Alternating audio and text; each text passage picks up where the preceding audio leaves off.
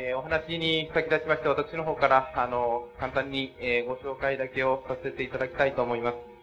えー、吉本先生は、えー、1924年に、えー、東京の生まれでございまして、えー、作家、詩人、えー、文芸評論家、えー、あるいは、あのー、若い方々は、あの、吉本バナナさんの、あの、お父さんとしても、えー、申し上げておられる方もいらっしゃるかと思います。えー、主な著書、えー、寺にございました著書を、えー、ご紹介させていただく形で、えー、ご紹介に変えさせていただきたいと思います。えー、いくつかの出版社から、あの、吉本隆明全作集という全集で、えー、いくつか出されております中に、あの詩でございましたり、評論でございましたり、えー、はじめでございましたり、いろいろ収めておられます。えー、特にあの、えー、仏教、それからあの、特にえー、商人の、近代商人の、えー、ご説的、あるいはその解釈の、えー、ご研究を、えー、されておりまして、えー、その代表的なものをいくつかご紹介いたしますと、この真の構造と言われる、えー、仏教論の修正と言われるものでございましたり、あるいはこれはあの、非常に有名な、あの、えー、本でございます。最後の診断。えー、それに続く、えー、形で、えー、3年ほど前でございますが、未来の診断というのを出されておられます。えー、いろいろ、あの、雑誌にも寄稿されておられまして、えーえー、思想読本、これは寄稿でございませんで、えー、編纂でございますけれども、えー、思想読本の中の親鸞の巻は、えー、先生の編でございます。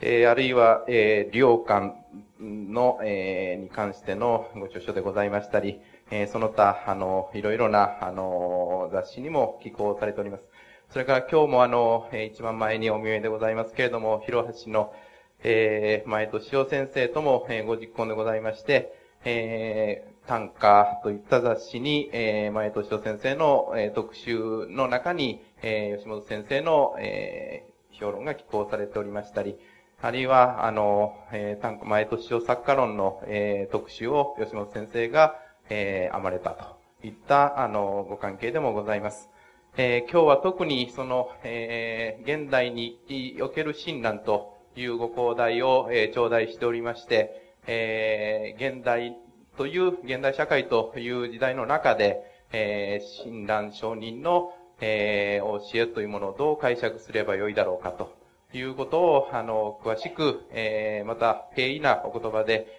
えー、お話をいただけるということになっております。また、あの、合わせて、我々、えー、若い僧侶に向けての一つの、まあ、えー、おはが、励ましと申しますか、えー、劇を飛ばしていただくという意味合いでのお話をいただけることになっておりますので、えー、これから1時間半ばかり途中で休憩を、えー、挟んでいただきまして、1時間半ばかり、えー、また最後の、えー、時間、あの、質疑応答に当てたいと思いますので、えー、ぜひ最後までご清聴のほどよろしくお願い申し上げます。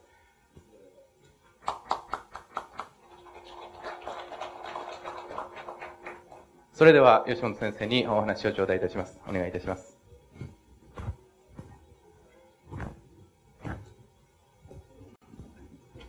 えー、ご紹介預かりました吉本です。えー、今日はあの、現代に生きる診断っていう、うあの、変態をあの、いただきました、えー、ですが、えー、えっと、うん、僕のうちは、あの、え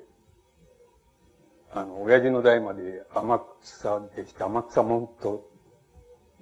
だったわけです。それで、えー、おじいさんなんか本当に、えー、東京へ出てきてからも、あの、うん、うん、要するに、死んだら浄土へ行けるっていうふうに、本当に信じてて、でよく、えー、か、あの、隅田川を挟んで両岸なんですけど、こちらが佃島なんですけども、佃島に住んだんですけど橋、あの、私を渡って、そして築地の本願寺へよくお参りして、あの、え、言いました。僕子供でしたけど、しまいにお兄さんもボケて、あの、行くのは行くんだけど、帰りが迷子になってっていうか、帰れなくなっちゃって、あの、なんか交番の世話になって、交番から交番へってこうに伝わってきて、それで、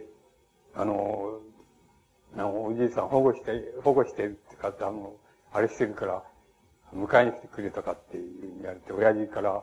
あの、よく迎えに行かせられたのを覚えております。でも、あの、信仰が熱い、えー、おじいさんもおばあさんも熱い、えー、人でした。それで、だいたい親父の代になるとだんだん、その信仰が衰えて、まあ、僕の代になったらもう、どうしようもないやつだっていうふうに、あの、なってしまったっていうのを、あの、が、の、もう僕、あの、その、浄土真宗に対する、その、なんて言いますか、子供の時からの、なんて言いますかね、記憶って言いますか、え、っていうのはそういうことで始まってきたわけです。ただ、そういうふうに言いながらも親鸞は、あの、そういうことを抜きにしても、あの、僕の、あの、こう、大変、その、好きでもあるし、執着もあるし、っていうような意味合いで、あの、やっぱり日本で僕なんか一番、あの、この人が一番、あの、いい、あの、宗教家なんじゃないかなっていうふうに、あの、思って、あの、自分なりにあの、親鸞について勉強してきました。で、あの、どう言ったらいいんでしょう。つまり、えー、あの、親、親鸞の信仰の問題っていうのは、あの、えっ、ー、と、現在も問題であるように、あの、その、親鸞が在生中、つまり生きている時からすでに、あの、たくさんの問題、重要な問題がいろいろ出されていて、そしてそれに対して、あの、大体において、あの、親鸞の考え方っていうのは、あの、あの決まっていまして、で、あの、お弟子さんたちへのあの、書簡とか、あるいは話とかの中で、あの、そういうお弟子さんたちがいちいち出してくる、とても重要な疑問とか、重要な問題とかに対してあの、よく、あの、応答してよく答えているっていうふうに思います。で、あの、その問題は、あの、重要であるために、その時も問題だったし、今もまた、あの、大変大きな問題をはんででいるっていうふうに思います。で、そのことをあの、お話ししてみたいっていうふうに思うわけです。で、あの、浄土真宗の信仰は、あの、法然親鸞ともにその、えっ、ー、と、あの、弥陀の十八願っていうのは願目なわけです。で、十八願っていうのは皆さんご承知のように、その、非常に簡、言葉で言えば簡単なことで、あの、十方の、あの、人たちが、十方にいる人たちが、要するに、えー、そういう言葉を使ってますけど、死神に信用してっていうのは、死神っていうのは、至る心で、つまり、一生懸命ってことだと思います。一生懸命に、その、えー、あの、信用っていうのは、信ずるっていう、楽しいっていうを書くわけです。信用して、えー、それで、あの、自分は必ず浄土へ生まれたいというふうに願って、それで、あの、内し、内しっていう言葉を使っていますけども、あの、内し十遍でも念仏を唱えて、唱えたならば、それ、唱えて、そして浄土へ行けないっていうことがあったら自分は悟りを、あの、得ないっていうふうに、あの、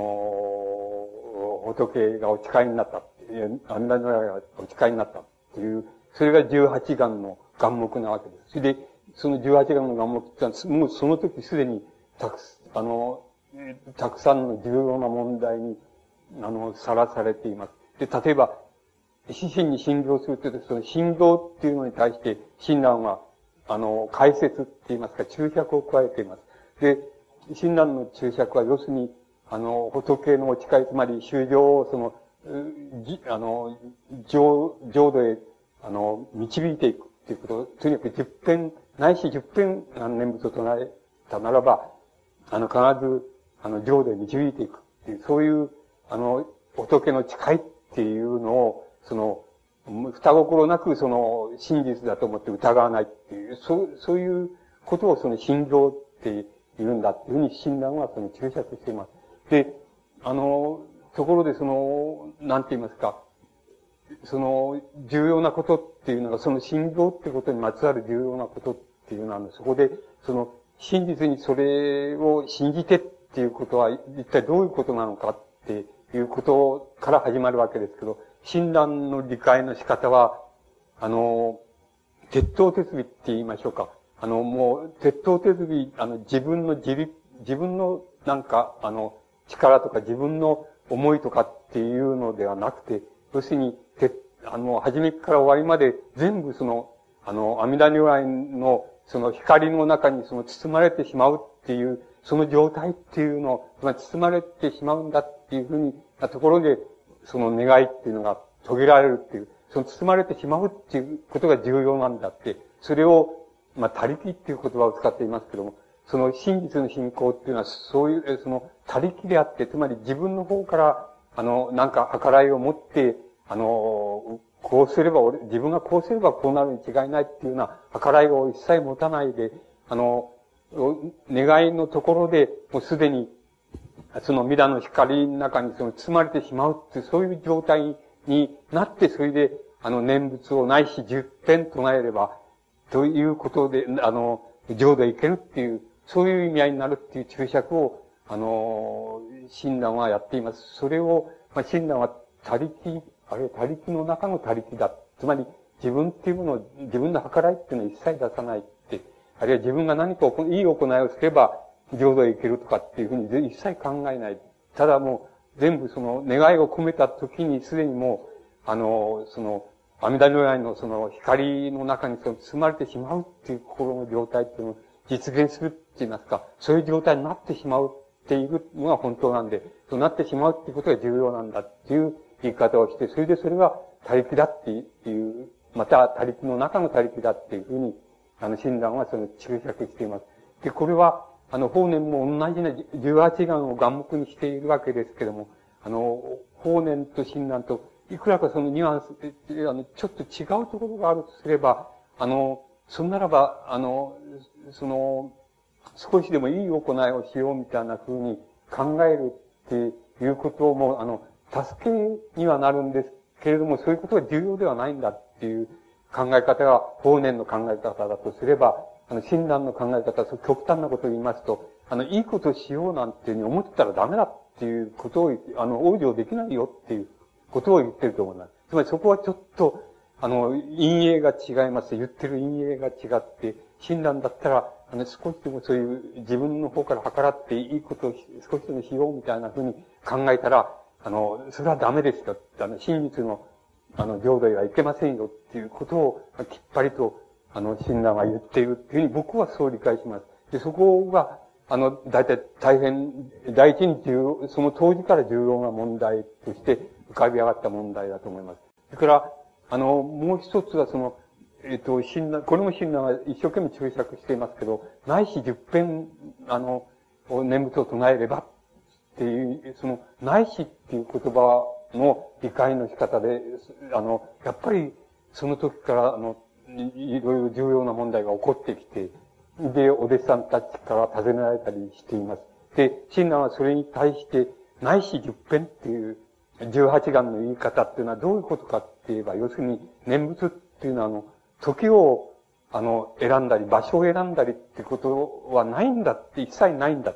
だから、あの、お弟子さんたちは要するに、あの、念仏っていうのは一回でいいのかとか、たくさん唱えなきゃいけないのかとかっていうことが、あの、お弟子さんたちの間で問題になったことがあるんですけど、親鸞はそれに対して、あの、いや、一遍でいいとか、たくさん唱えなきゃいけないとかっていうことは、そういう考え方っていうのが一切いけないんだって。要するに、念仏っていうのは、あの、時を選んだり、場所を選んだりしないで、あの、おのずから要するに、えー、あの、弥陀の他力の中に包まれるっていう形で、おのずから出てくるっていうようなことでする。何遍唱えればいいっていう、と、十遍唱えればいいって言ってるわけではないんだと。とにかく、ないし十遍っていうことは、要するに、時と場所とを選ばないっていうことなんだっていう理解の仕方を、あの、親鸞はお弟子さんたちに、あの、告げています。で、それは、あの、一年か多年かっていうことが問題になった時にそういう言い方をしています。この言い方っていうのもとても、あの、重要なことのように思い、重要な診断の考え方のように思います。あの、えっ、ー、と、指針に信用してって、一生懸命信じて、あの、仏の誓いを疑うことなく、一心に信じて念仏を唱えたらば、その時にすでにもう、浄土へ行く道っていうのは決まっちゃうんだ。あの、決まっちゃうんだ。そしたらば、それ、それ以外、いや、たった一遍でいいのかっていうふうに問われたら、多分、あの、親鸞は一遍でいいんで、いいんですよって。もし、一生懸命唱えて、それで、皆の誓いっていうのを疑わなかったら一遍でいいんですよっていうことを、親鸞は言ってるんだと思います。だけれども、あの、だけど、そんな変数の問題じゃないんだって。それで、それで一遍であっても、十遍であっても、何遍であっても、それは時と場所と選ばず、おのずからそういう他力の光の中に、あの、包まれた時に出てくる、おのずから出てくる念仏だったらば、それは変数の問題じゃなくて、あの、場所の問題でもなく、ところの問題でも、時の問題でもないんだっていうふうに言っています。ですから、それを、そういう、そういう唱え方っていうものが、念仏の唱え方ができた時には、あの、浄土へ行ける道、あの、場所にすぐに行けるんだ。ですから、もう一つ親鸞の重要な考え方は、あの、だから要するに、臨終、臨終の念仏っていうのがことさら必要ではないっていうことを言い切っています。それから、あの、臨終の時念仏を唱えれば、あの、ご来、阿弥陀如来がご来光をやってきて、それで、あの、こう連れてってくれるって、そういう考え方もいらないんだ。ただ、要するにもう、死神に信用してって、一生懸命な状態になって、皆の誓いっていうのをその疑うことはないっていう状態で、あの、他力の中に包まれながら、光の中に包まれながら念仏を唱えるっていう状態が、あの、自分でと、あの、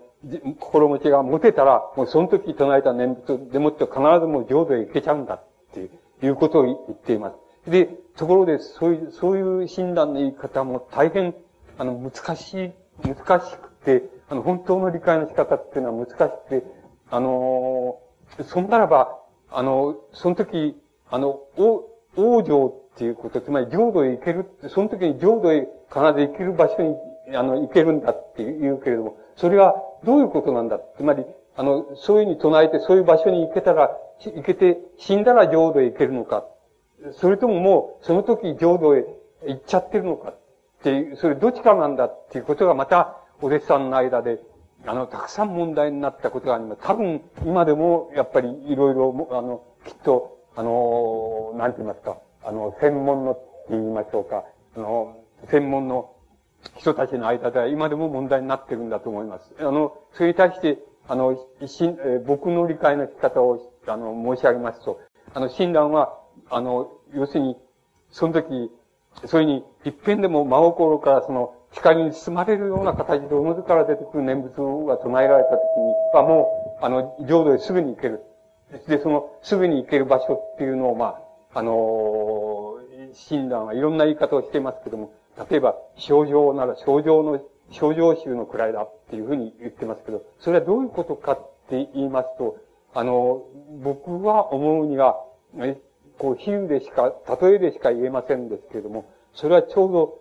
あの、生きてることと死んでることと死ぬこととのちょうど中間って言いますか、その間の場所のことを症状の位っていうふうに言ってると思います。だから、あの、また親鸞の別の言い方をしてるとかありますけど、それは、例えば、えー、帝王の位に、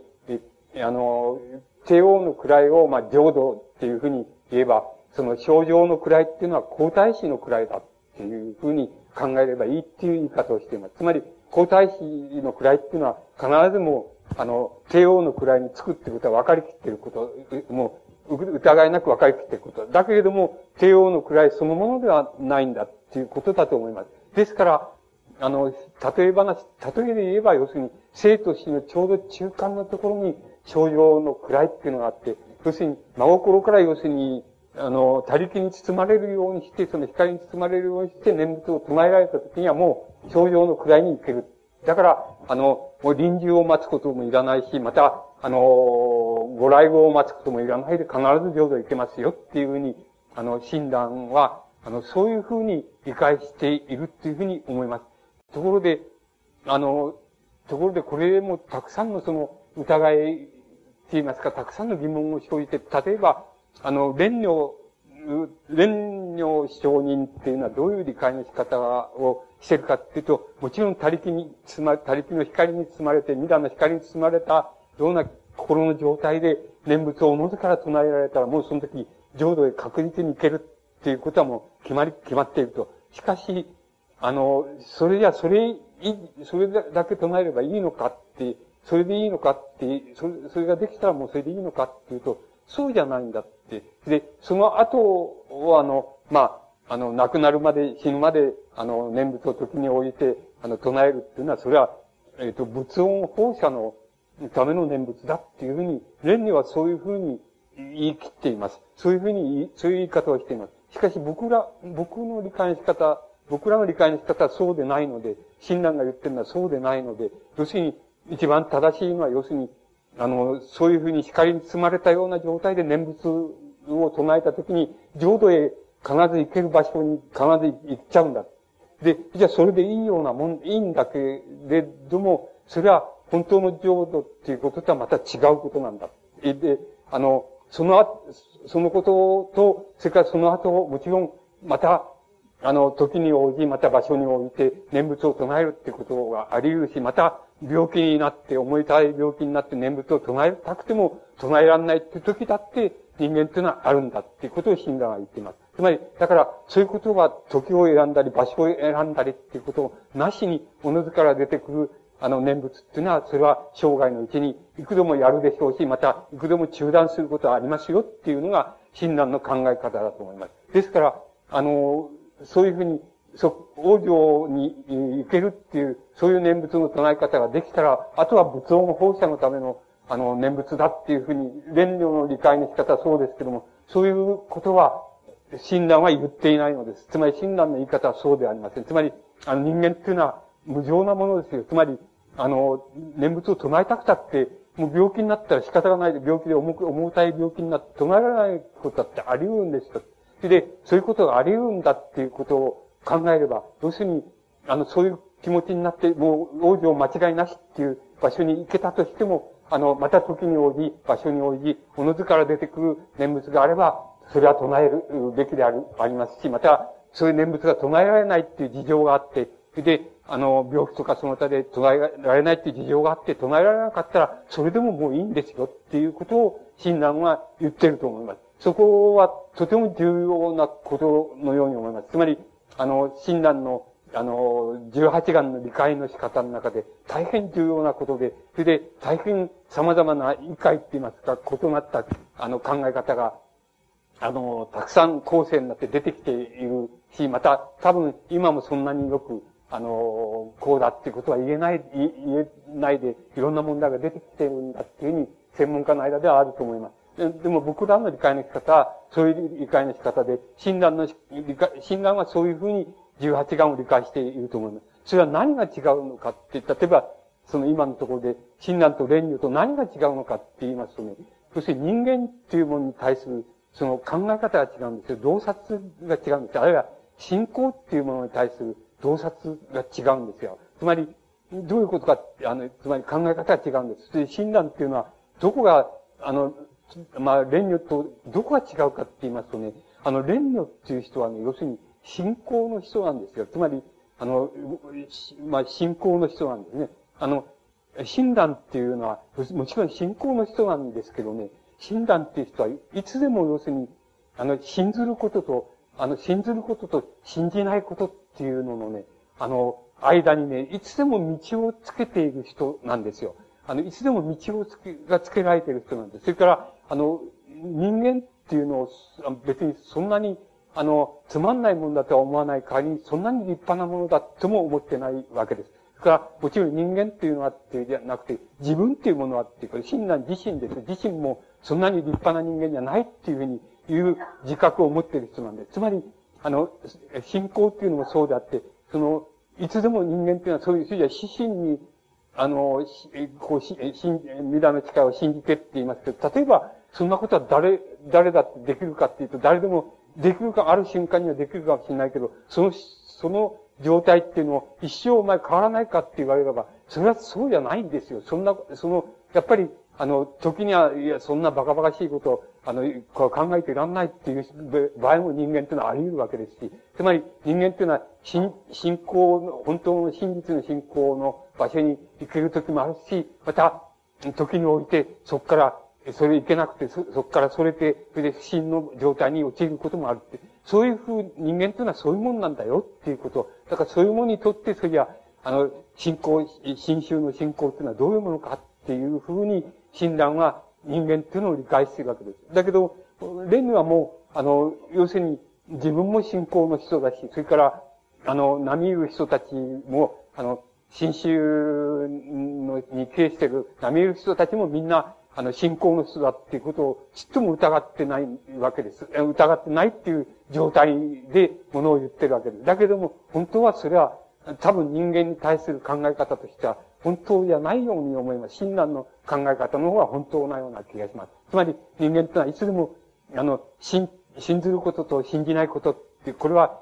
単に、あの、阿弥陀如来っていうの浄土を信ずるか信じないかってことだけじゃなくて、あの、他人を信ずるか信じないかってことでもそうなんですけども、あの、信ずている時もあるし、時に信に陥る時もあるっていうのが人間のあり方で、あの、そんなに立派で、人間ってのは立派でないけれど、そんなにダメでもないんだよっていうのが、親鸞の人間に対する考え方だと思います。そこが、あの、蓮妙のように人間っていうのはもう信仰をいつでも人だ。少なくとも自分のところへ集まってくる人、それはもう、あの、なんか不思もう不信なんかを起こさない要するに、立派な人たちばっかりだっていうことを前提として、あの、蓮如は物を言ってるので、それは僕に言わせればそれは疑わしいことだっていうふうに僕には思います。だから、あの、やはり、それは、あの、診断の考え方、人間に対する洞察の方が、あの、立派なもんだ、正しいんだって言いましょうか。いい洞察の仕方だっていうふうに思います。そこら辺のところはやっぱり、あの、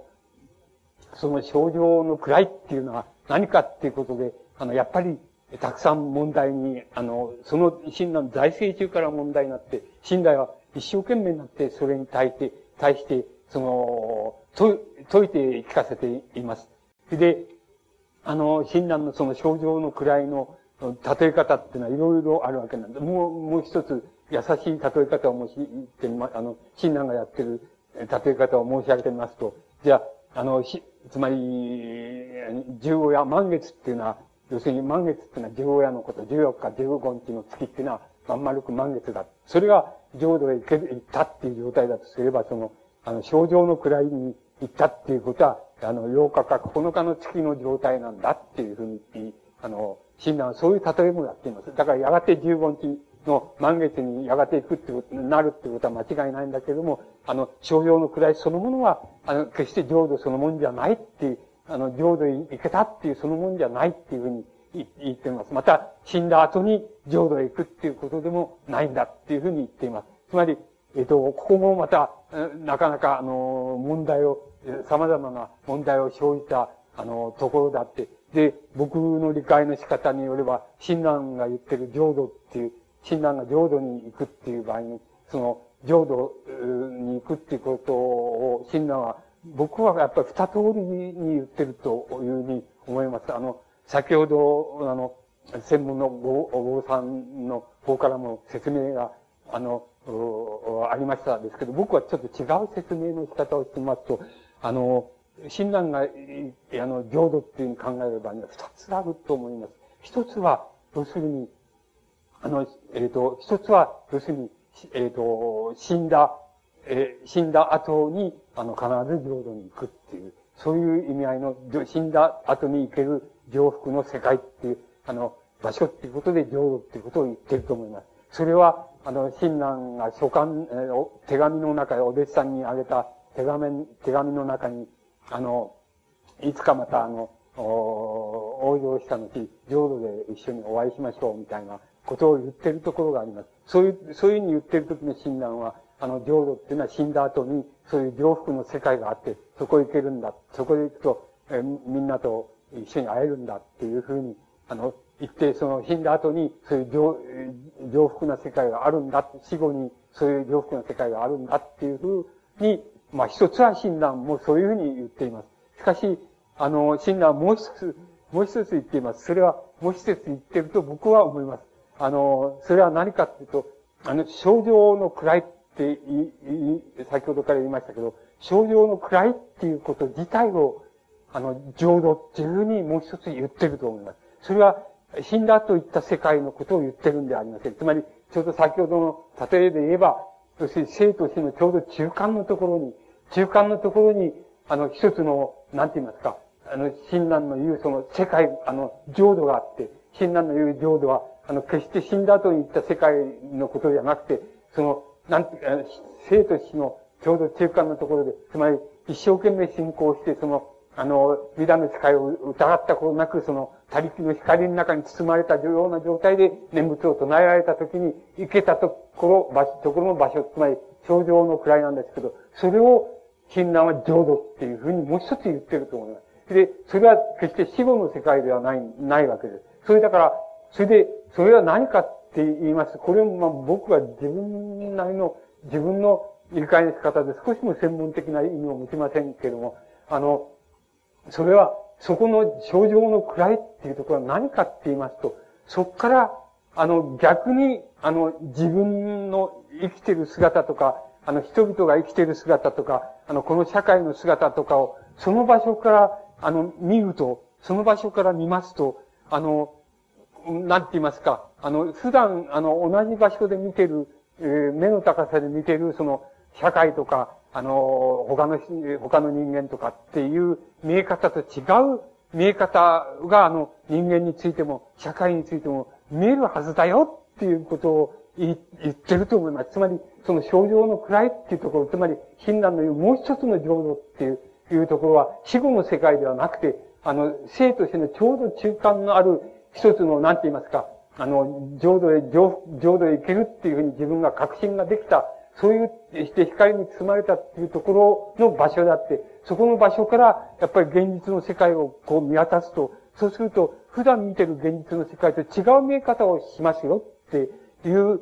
ことだろうっていうふうに思います。つまり、だから、あの、要するに幻想エコーっていうことの中に、中を、つまり、あの、信仰の問題から、先ほどご説明があったり、問答があったりなさいましたけど、信仰ではなくて、信仰の世界ではなくて、その幻想の世界って、帰ってくる世界って、あるいは帰ってくる見方っていうのを、あの、申し上げますと、言ってみますと、考えてみますと、それは、そういう症状の位のとこから、要するに、現実に見える世界っていうのを見たり、あの、人間を見たりすると、違う見え方をしますよって、それ違う見え方をするよっていうことを、あの、言っているんだっていうふうに思います。あの、例えば、何でもいい、いいんですけど、例えば、どういうことがいいでしょうかね。あの、現在で、えっ、と、盛んに問題になっているようなことで何か、えっ、ー、と、ない、ないでしょうかね。なんか、えー、あの、あ、まあ、一番あ当たり障りがないですから、あの、例えば、例えば、あの、タバコを、あの、タバコをたくさん吸うと、癌になりやすいっていうふうに、まあ言われているわけですね。だからタバコってのはあんまり吸わない方がいいっていうふうに、えっと、お医者さんの専門家、癌の、癌の、癌研の、あの、専門家の先生は、そう言うわけです。それで、えー、どうしてそんなことが言えるのかって言ったら、要するに、あの、癌で、肺がんなら肺がんで死んだ人を解剖してみると、するとタバコを吸ってタバコの闇が溜まってたりっていうような人が多い、多いんだって。で、だから、まあ、タバコをすると癌になりやすいんだと。だから、あの、癌になるのを避けるには、タバコを吸わないようにした方がいいよっていうふうに、あの、その先生はまあ、そういうふうに言うわけです。で、あの、まあ、そうすると、まあ、皆さんもそうでしょうけども、だんだん、あの、タバコを吸う人は少なくなるし、まあ、駅なんかでも、駅のプラットフォームで、自分の駅はタバコを吸って吸ってもらったら困るっていうような風になりますし、勤めの場所でも、あの、タバコをぷかぷかふかする人に迷惑になるから、人を癌にしたりするから、それやめてくれっていうのは、まあ、職場もあるわけです。そうすると、あの、そうすると、我々は、それは、あの、いいこと、その医者の先生がいいこと言ってくれたっていうふうになるわけです。で、いいこと言ってくれた。つまり、あの、そういうふうに医者の先生が言うから間違いないそれで、解剖してみたらちゃんと、その、なんて言いますか、あの、ガン、ガンかかってくる人の、で、あの、タバコを吸って、もう肺の中がヤニが溜まってるような人の方がガンになりやすいっていうのは、あの、解剖してみたらすぐに、えー、わかるんだって、それでは、それは間違いないことを言ってんだっていうふうに、僕らは、そう思うわけです。思って、まあ、タバコを吸うのはおっかなくなるわけです。ところが、だけれども、もし、そういう見方をするとその通りだっていうふうになるわけです。だけれども、もしも、えー、もしも、ち、もちょっと違うとこから、つまり、まあ、先ほど言いましたね、貧、貧難の言うその、症状の場所からですね、生と死の間にある、その非常に浄土へ行けるところの理想の場所って言いましょうか。そこから、そこから見た目をもう一つ使っ、そこから見たらそれがどういうことになるかっていうことをもう一つ考えようとすれば、あの、考えられるわけです。そうすると確かにあの、正面から見ていると、正面から目の高さで見ていると、お医者さんの言う通りで、その、確かに、そのタバコプカプカ吸ってる、肺が真っ黒になってるやつの方が、癌になりやすいっていう、確かに数字を見ると、それが多いってことになってるじゃないかって。だから、これはもう正しいんだっていうことになるんだけど、もし、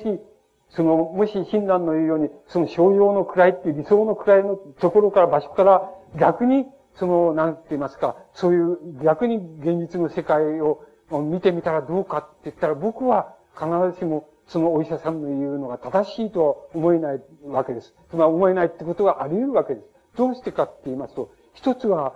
やっぱり僕はあの、えっ、ー、と、別な意味で僕は、あの、理工系の学校を出てるから、あの、すぐわかるんですけど、ある事柄が正しいかどうかっていうのを証明するためには、二通りのことをしないといけないわけです。で、確かにその先生が言う通り、解剖したら、その肺が真っ黒なやつで、人間の方が肺がんなかかる方が人間が多いんだっていうデータが出たら、それは確かにそうだ、その通りだっていうことと、もう一つは、もう一つ、それだけでは、あの、理工系の学問では、その、要するに証明したことにならないのですよ。で、もう一つどういうことを証明しなきゃいけないかっていうと、まあ、100人なら100人、まあ、アルバイトの学生さんを100人雇ってきて、その学生さんに毎日のようにタバコをプカプカプカプカ一生懸命吸わせるわけですよ。して、その100人のうち何人癌になったかとか、何にならなかったかっていう実験をやらないと、あの、本当の証明にはならないわけですよ。そんなことはできないでしょう。つまり、あの、学生さんのアルバイトも連れてきて、で、で、毎、あの、1日24時間全部プカプカプカタバコ吸わして、明日も吸わして、で、癌なのも待っててっていうようなことは、だってできないでしょう。だから、要するに半分しか証明できないんですよ。もう一つ証明するのは、ネズミで証明するぐらいなもんなんですよ。で、だけど人間で証明しなければ、それは本当に証明したってことにならないんですよ。でそういう意味で、それはやっぱり、真理であるかどうか疑わしいってことが一つあるわけです。もう一つあります。それ、疑わしいことがあります。それはどうしか、どういうことかって言いますと、確かに、そうやってその、タバコを吸わない方が、癌になりにく、なりやすく、な、な、りにくいと。で、確かにその通りだろうと、その先生の言う通りだろうと。そういう証明されてんだからその通りだろう。で、で、その人が例えば、僕なら僕が、要するに、あの、タバコを、まあ、吸わなくなったと。して、だけど僕はタバコを吸わない代わりに、あの、僕は代わりに酒をいっぱい飲むようになった。っていうことはあり得るわけですよ。つまり、タバコの、つまりなぜ人はタバコを吸うのかって、それはタバコ吸ってる人は誰だって、自分、タバコ吸って利益になる、体にいいと思って吸ってる奴はいないわけですよ。でも、それ吸うことによってなんか、一時的にしろ、なんていうか、あの、ゆったりした気分になれるっていうようなことがあるから吸うわけで。で、僕はタバコを、その先生の言うと、言うことに従ってタバコを吸うのをやめたと。しかし、その人がタバコを吸わない代わりに酒を、あの、酒をいっぱい飲むようになった。で、胃を先に壊しちゃった。胃を壊しちゃったと。あの、それで胃がんになっちゃったっていうことはあり得るわけですよ。つまり、それがよ、そこを、そうすると、それが人間、つまり、あの、人間っていうのをどう考えるかっていうことの問題で、親鸞と、例えば、蓮如さんって違うところは、そこだと僕は思います。蓮如さんはお医者さんです。つまり、人間をこのいいところに導くためのお医者さんです。しかし、診断はそうじゃありません。つまり、お医者さんと、兼患者さんだ。つまり、自分は患者さんでもあるし、お医者さんでもあるっていうことを、生涯手放さかった人です。ですから、患者さんとしての自分っていうのを考えたら、あの、タバコ吸わない代わりに人間っていうのは、あの、酒をいっぱい飲むっていうふうになっちゃうことはあり得るわけなんで、もっとひどいやつだったら、例えば、えー、さあの、タバコをやめた代わりに、ちょっと、あの、なんて言いますか、タイマーをするようになったっていうことっていうのはあり得るわけなんです。つまり、あの、人間の、なんて言いますか、欲望って言いましょうか、あの、快楽に対する欲望、あるいは、その、煩悩不足っていうことですけども、煩悩っていうのは、そんな簡単、お医者さんが言うほど簡単じゃないですよっていう、いう風になるわけです。それは人間っていうものをどう考えるかっていうことによって誓ってくるわけで、それは診断のは僕は、やっぱり、自分はお医者さん兼、その、患者さんだ、あるいは診断の別な言い方をすれば、自分は医者でもなければ患者でもないんですっていう言い方を、まあ診断はしてるわけですけども、まあそういう言い方でもいいんです。診断はそういうことを、あの、いつでも忘れなかった人です。しかし、あの、蓮にはもう、あの、自分はお医者さんだっていうことを決めてるし、あの、自分のところにやってくる、あの、人たちはみんなもうお医者さんの資格がある、十分ある人たちばっかりだっていうふうに思ってるわけです。だけども、そうじゃない人はどうしてくれるんですかっていうふうになるわけです。と、診断のやり方だったらば、あの、考え方だったら、そうじゃない人でも、あの、救済、救えるかもしれないわけです。ですけども、こう、あの、連名だったらば、やっぱり、あの、お医者さんになる資格のある人だけしか救えないかもしれないっていうことがあり得るわけなんですよ。つまり、十方修行って言いますけれども、修行っていうのは様々であって、それで必ずしもお医者さんになれる人ばっかりとは限らないわけですし、また、四六時中お医者さんになれるとは限らないわけです。で、それがやっぱり人間に対する洞察の仕方の違いで、それで親鸞は、僕はやっぱり症状の位っていうことで、あの、生でもない、死でもない。しかし、あの、そこから見ると、なんか違ったように人間が見えたり、違ったようにこの社会が見えたりする、そういう見え方ってのはあるんですよって、それがとても、そ、そこから見るっていう見方っていうのは重要なんですよっていうことを、僕は、あの、親鸞のその幻想っていう、あの幻想エゴーっていうことから、あの、信仰のない人でもなんか物事を取ってくることができるんじゃないかっていうふうに、僕自身はそういうふうに考えています。あの、つまり、あの、そういうところが、あの、親鸞の18眼の眼目の中でとても重要なことだと思います。ですから、親鸞は死後、死んだ後に浄土に行ける、浄土があるっていうふうにも、あの、言っていますけれども、あの、そうじゃなくて、要するに、あの、死じゃない、生じゃない。しかし、あの、死と生の、生のその、間にある、非常に理想的な場所。つまり、そこから逆に、この世界を見たらば、とても違う見え方をする世界があるんだっていう、その見え方をするところは必ずあるっていうふうに、あの、親鸞はそういうふうに、あの、理解してたっていうふうに、僕には、あの、僕が理解するとそういうふうになります。でも僕の理解っていうのは、要するに、あの、言ってみれば、野獣馬の理解って言いましょうか。つまり、あの、信仰、薄き者あるいは信仰なき者の、あの、理解の仕方で、決して、あの、正しいことでも何でもないんですけど、僕らなりにその理解をすると、そういう理解の仕方っていうのは、あの、診断は18眼の理解の仕方、浄土真宗の理解の、真宗の眼目の理解の仕方の中で、あの、それをとてもよくやってるように思います。それで、あの、そういうことについて、あの、もう一つ、あの、重要なことを申し上げます。これも、現在でもしばしば皆さんが透明されることであるし、あの、皆さんが、あの、どうしたらいいかっていうことを考えたり、あの、悩んだりなさるかもしれないことなんですけども、要するに、あの、慈悲っていう考え方があります。慈悲っていう、仏の慈悲とか、あの、慈悲っていう考え方です。つまり、あの、同情するとか、あの、こう、あの、こう、さ推察してあげるとかっていう、あの、不幸なことでも幸福なことでも推察してあげるってことだと思いますけれども、その慈悲っていうことがあります。で、この慈悲について、親鸞は、あの、二通りの慈悲っていうのがあるっていう言い方を、まあ、単人称の遺言に対して、あの、言っています。で、それは、どういうこと、どういう二人かって、それは、衝動の慈悲っていうのと、浄土、浄土宗の言う、あの、慈悲っていうのとは違うんだって言ってます。で、症状の慈悲っていうのは、衝動の慈悲っていうのは何かって言いますと、そこに、あの、少しでも困った人があれば、今でもよくあるでしょう。つまり、アフリカでは飢えて死にそうな人がいっぱいいるんだ。それじゃ、あの、皆さん、それじゃ毛布を、その、持ってたら、その毛布を寄付してくださいみたいなことっていうのは、あの、皆さんの中でしょっちゅうあると思います。あるいはそんなことを言わなくても、あの、あの、困ってる人があるから、あの、これ助けてあげてるために、こういう、あの、寄付をやってくださいみたいなことがしょっちゅうあると思います。で、そういうことに対して、あの、診断は、じゃあ、あの、できるだけ助けてやろうっていうふうにやる、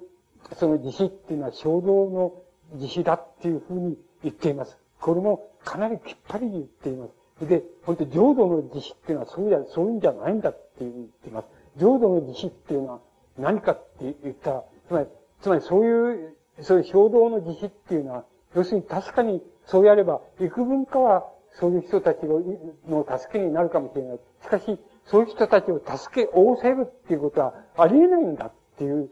つまり、そういう人たちを助け、応せるっていうことはありえないってことは分かりきってることなんです。だから、あの、浄土の意志っていうのはそうじゃないっていうふうに生き生きています。で、浄土の意志っていうのは何かと言ったらば、ひとたび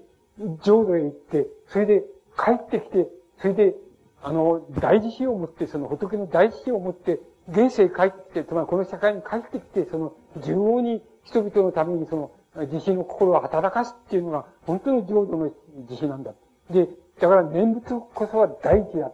で、まずその念仏大事で、その未来の光に包まれるっていう状態でその念仏を唱えて、浄土へ行って、行って、それで浄土から帰ってきて、それで現世、現世にまみれながら、それで人々を助けるっていうのは本当の慈悲なんだっていうふうに、あの、言っています。そう、そうすると、これ、これもきっぱり言っています。と、あの、そしたら、皆さん、いや、迷わなければ、時には構わないわけです。衝動の自信でいいわけでしょう。あの、だけど皆さん、例えばそれを非常に、あの、えー、なんていうか、極端な例を言いますと、ちょっと、あの、この、あ、まあ、例えばアフリカの困っている人たちを助けるために、一人10万円出してくれっていうふうに、こういう人が仮にいたとします。あの、10万円出すと。で、これはいいことなんだから、絶対出せと、っていう、出してくれっていう、もし言われたと、10万円ってのはちょっときついね、ついっていうんで、その、それ、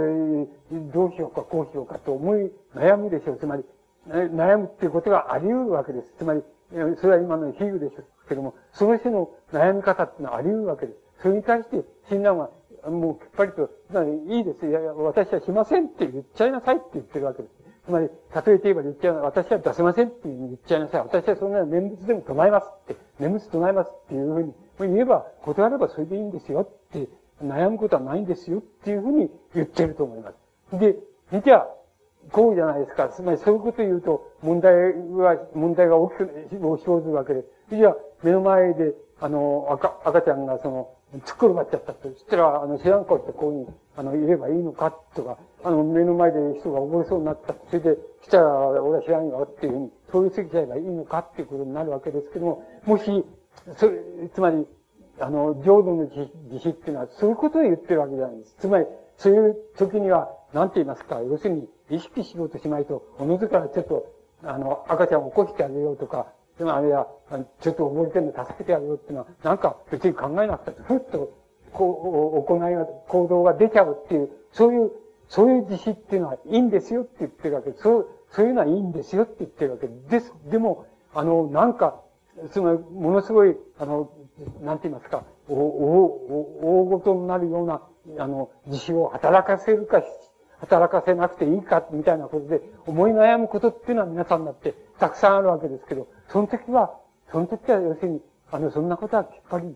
あの、私は嫌ですって言う、私はしませんって言えばいいですよって言ってるわけです。だけども、心から、要するに、あの、無意識のうちにも助けたくなっちゃうみたいな意味で助ける。それは、それはもう誰でもすることは当然なわけで。それはちょうど、あの、他力っていうことと同じで、そういう、そういう、もう、おのずからそういう光に包まれてしまうっていうことが、で、おのずから唱える念仏っていうのと同じでもって、おのずから助けちゃうっていうことってのはあるわけ。それは、もう、あの、それはいいことなんだ。で、ただ、もし、もしそういう自死っていうことで思い悩むことがあるんだったらば、それは悩むことはいりません。あの、自分は念仏を大切にしますっていうふうに言えばいいんですよっていうふうに、あの、診断は、あの、きっぱりとそういうことを言っちゃってると思います。つまり、それはとても重要なことのように思います。その種のことは、あの、我々は、あの、何遍でも、つまり現在でも、あの、親鸞が生きている時でも、あの、当面した問題な、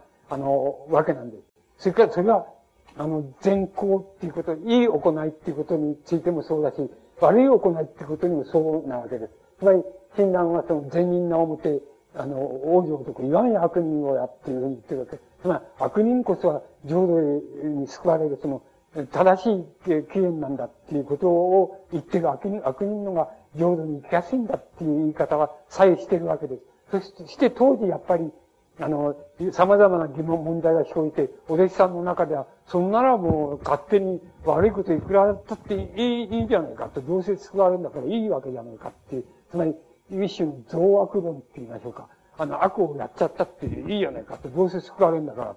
ていうふうな考え方で、その、あの、思うままに悪をやっていいっていうようなことを言い出すお弟子さんたちみたいなものも、あの、出てきたわけです。で、それはやっぱり親鸞が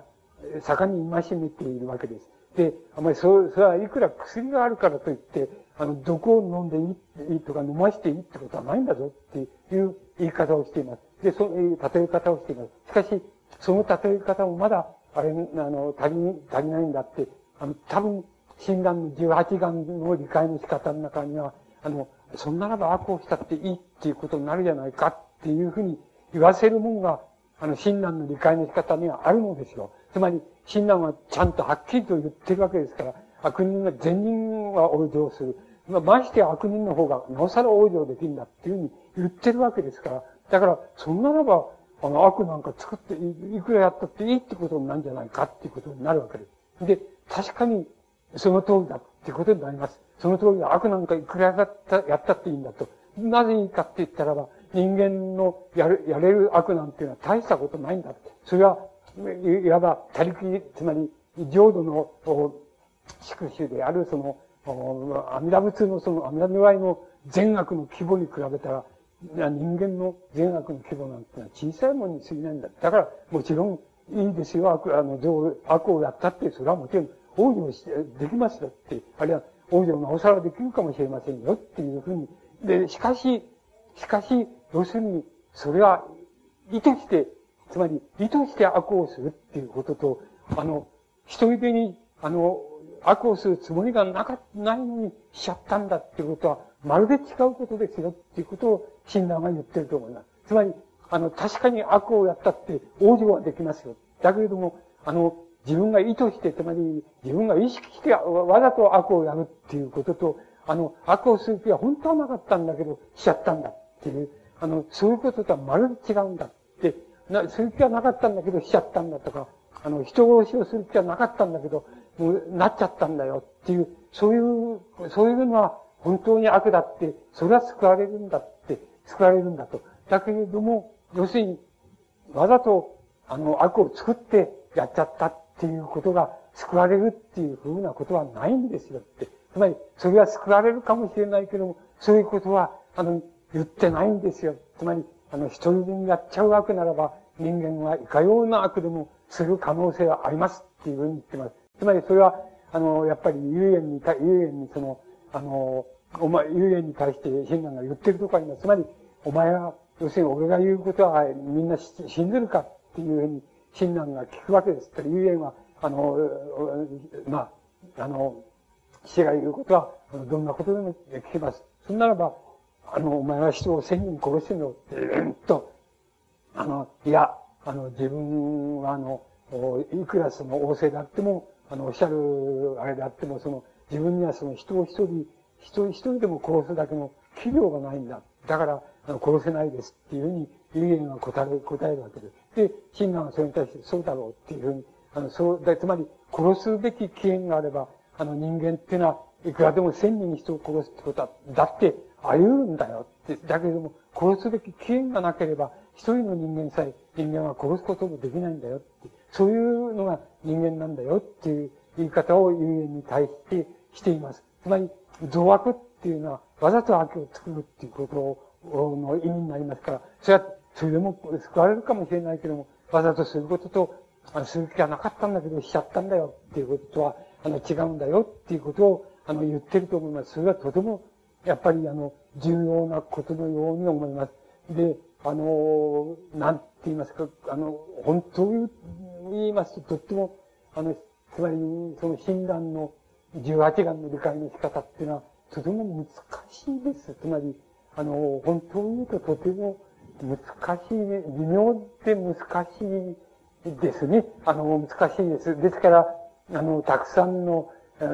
解釈の仕方、理解の仕方があるんですけども、まあ、あの、診断の理解、僕は診断の理解の仕方はそういうところだろうと思います。つまりわざと、あの、わざと悪いことをするっていうのはあんまり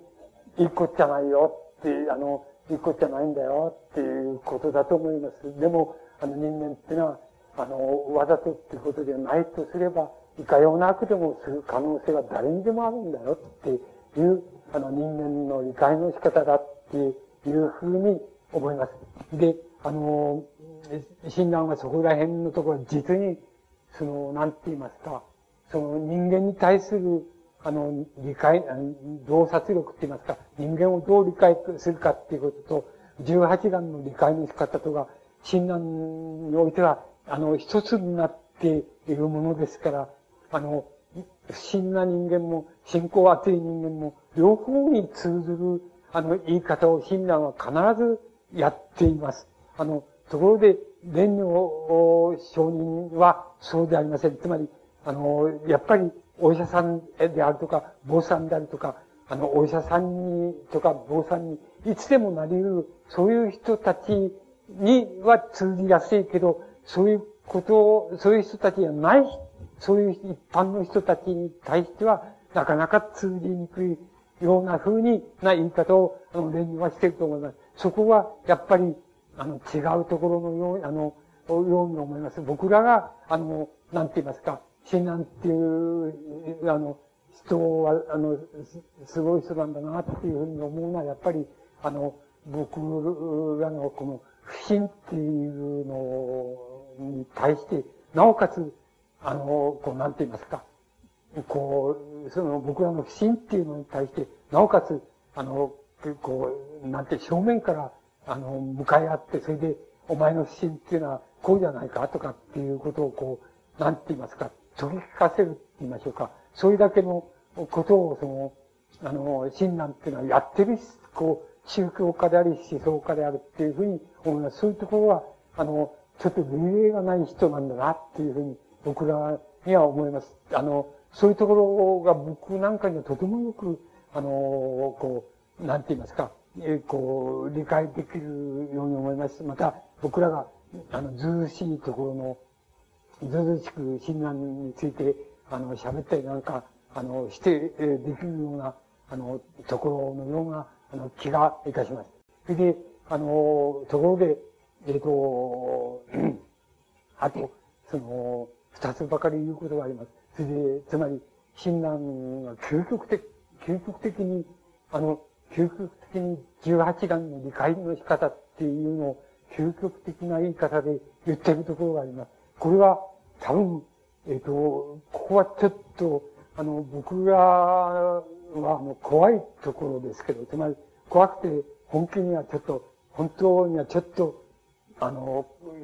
どう言ったらいいんでしょう。ここまで俺は言えねえなっていう、あの、俺は言えねえなっていうところです。つまり、親鸞の究極、僕は究極の18年の理解の仕方だと思います。それを一つ申し上げています。それから、あの、これは誰にでも通ずる言い方だよなっていうことがもう一つあります。それを申し上げています。で、これは究極の言い方でちょっと怖いよなっていう言い方が、あの、どういうこと、どういう言い方かっていうと、あの、18眼におけるその、阿弥陀如来のその、18眼の誓いですね。つまり、あの、念仏を毎日10分でも唱えたら、必ず浄土へ、あの、導けると浄土へ生かしてあげるっていう、そういう、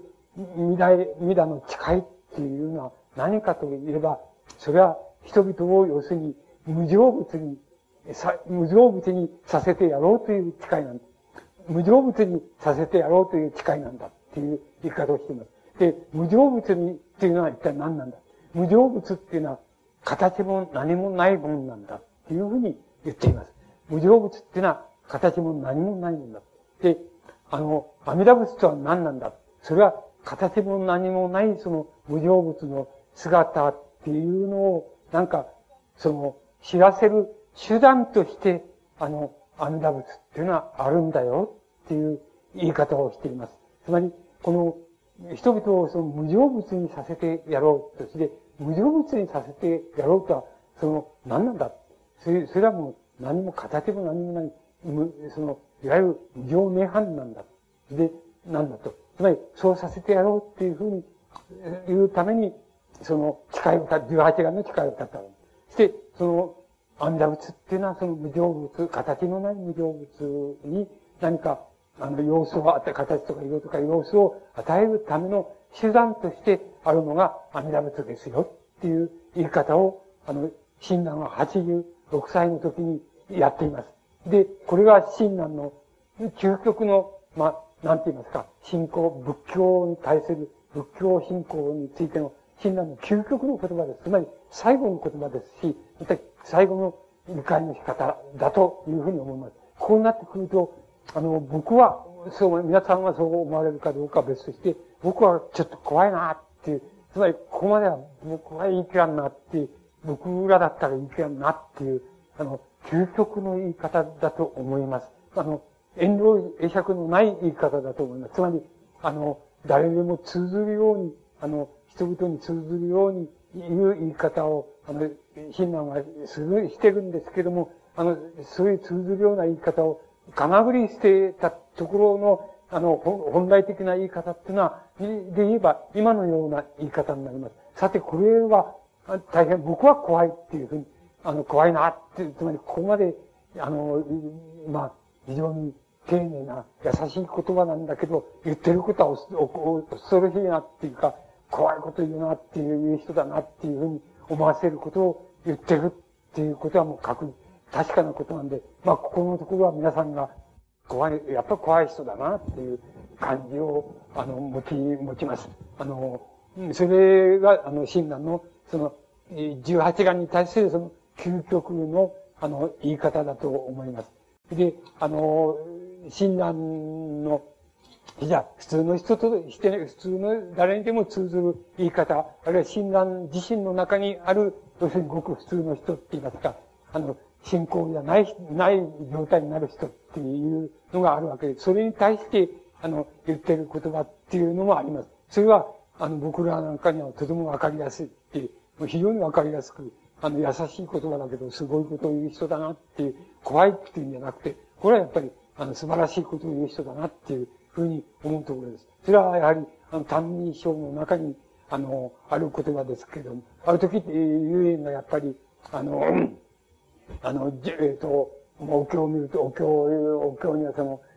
浄土へ行けるっていうことは、その、お嬉しくて嬉しくて歓喜して踊り、踊り出したいくらい歓喜する、それを喜ぶ、喜ばしいことだっていうふうに、あの、言われているけど、あの、遊園が、私はちっとも、あの、浄土へ行く、行く、行くのが喜ばしいっていう気分に、ちっともならないっていうふうにあの、ならないのはどういうわけでしょうかっていうふうに、あの、親鸞に聞くところがあります。で、親鸞はそれに対して、あの、俺も同じだって言っています。つまり、その、俺も同じ、同じなんだって、俺もやっぱり、あの、し、し、あの、浄土行くの嬉しいっていうふうな、えこの、喜ばしくて踊り上がりたいくらいだっていう、そういう気持ちにならねえっていうふうに、あの、言うように対して答えています。つまり、僕はやっぱりこの答え方っていうのは、ものすごくえー、すごい人だ、立派な人だ、えー、立派な思想だなっていうのを、つまり、あの、自分の中にある、えー、凡夫って言いますか、ごく普通の人ですね。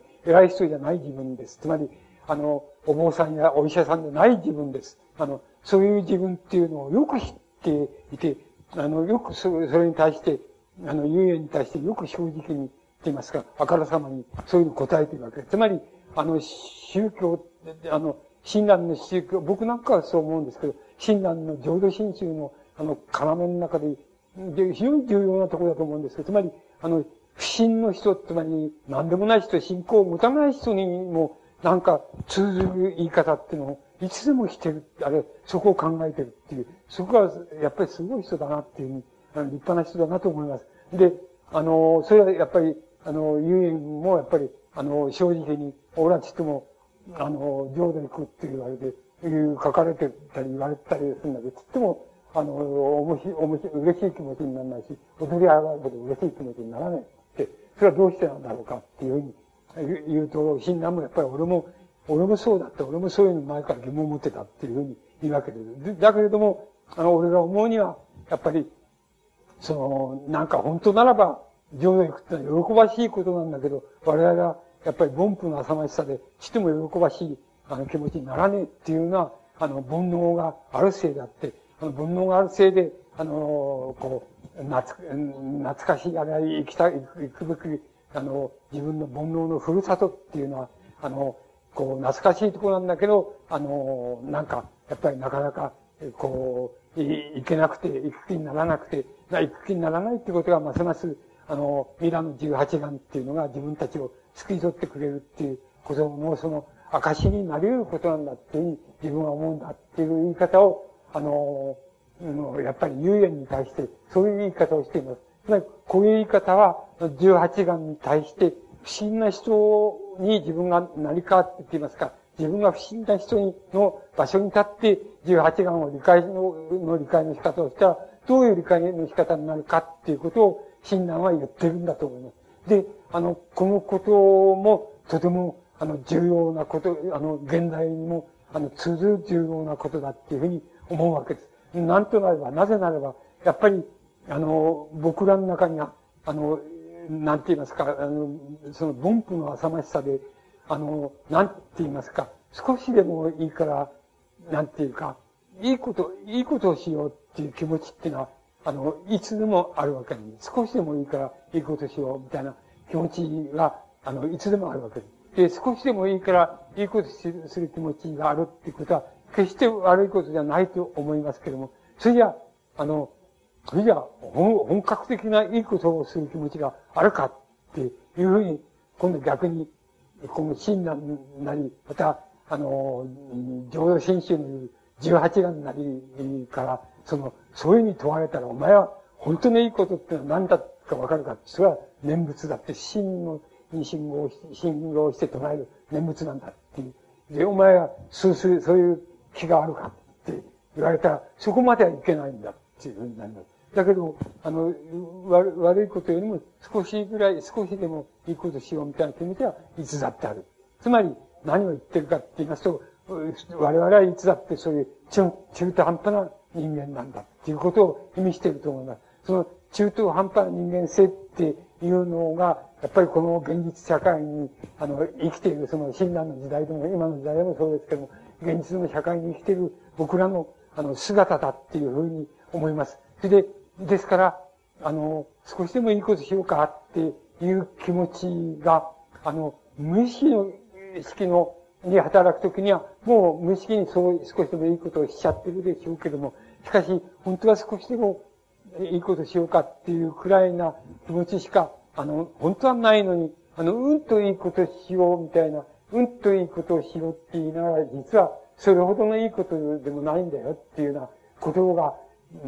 やってきたときに、あの、それに対して自分は本当はあんまり、